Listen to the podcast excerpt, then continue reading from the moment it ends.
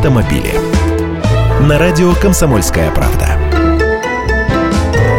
Здравствуйте! В этом году бальную систему не реанимируют. Законопроект, который предусматривает лишение водительских прав за три дорожных нарушения, не примут в нынешнем 2016 -м. Выдохнули.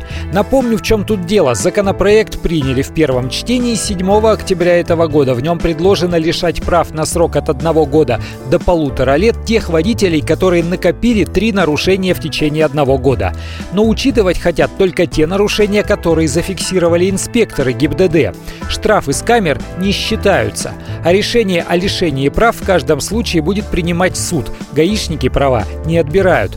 Лишиться прав можно будет за превышение допустимой скорости на 40 км в час и более, нарушение на железнодорожных переездах, проезд на запрещающий сигнал светофора, выезд на встречную непропущенного пешехода. Одно, другое, третье и прощайте права. Ясно, что все это станет законом, но уже явно не в этом году не успеют, потому что, скорее всего, документ придется переписать.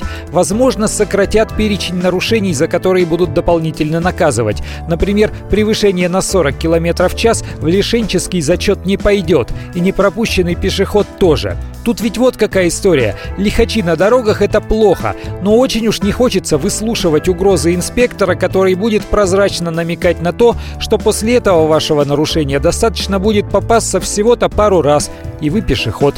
Я Андрей Гречаников, ты эксперт «Комсомольской правды». С удовольствием общаюсь с вами в программе «Дави на газ» ежедневно по будням в 8 утра по московскому времени. Автомобили.